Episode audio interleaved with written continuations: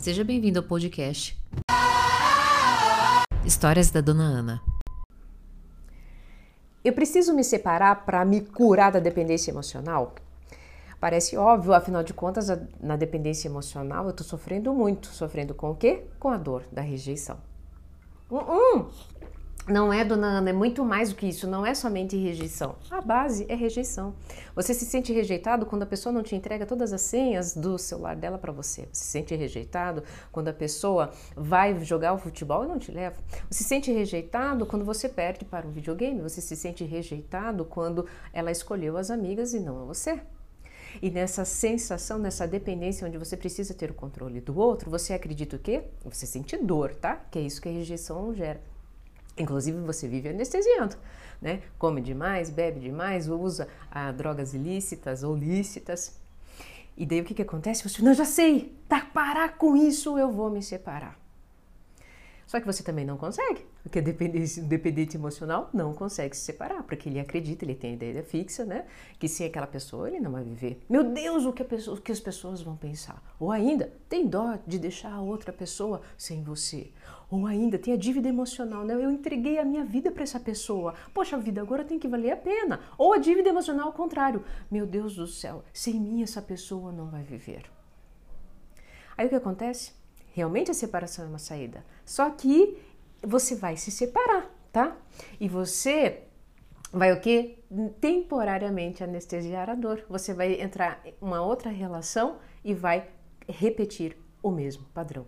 Qual? Da dependência emocional. Dependência emocional é um transtorno psicológico que gera dor e sofrimento em todas as pessoas envolvidas. E a cura está no agora, na presença no momento onde você está. Por isso que eu sou praticante do estado presente do amor. E nele tem um conceito que é o seguinte: nunca é o outro. Não é o outro que está te fazendo infeliz. Não é o outro que está fazendo você tomar uma decisão. É você que precisa estar seguro em tomada de decisão. Como é que a gente faz isso? Você precisa se curar todos os dias no agora. E sabe, é muito mais descomplicado, mas você gostaria que eu te dissesse que não, que é muito mais complicado, requer, não, não, não, você tem que ficar sozinho, você tem que fazer isso, você tem que. Agora, se aprecie, tenha o prazer de estar é, conectado com você, tomando um cafezinho, apreciando a paisagem. Se você não estiver deliberadamente apaixonado por você, a ponto de se respeitar e de entender né, que você também precisa libertar o outro do sofrimento que você acaba gerando com seu mal, é, sua indisposição, seu mau humor e com a sua necessidade de controle, você vai repetir sempre esse mesmo padrão. Quando você se cura todos os dias, manifestando esse apaixonar por você, você fica com um pensamento, com uma clareza muito maior em relação às decisões que você vai tomar.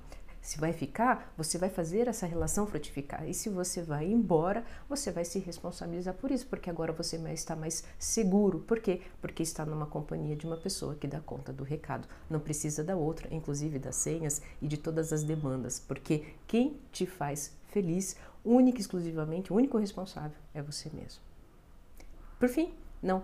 Não é a solução separar para se curar da dependência emocional. Da dependência emocional é curada hoje na no prazer de estar você com você mesmo. Se esse vídeo fez sentido, coloca hashtag eu acolho nos comentários.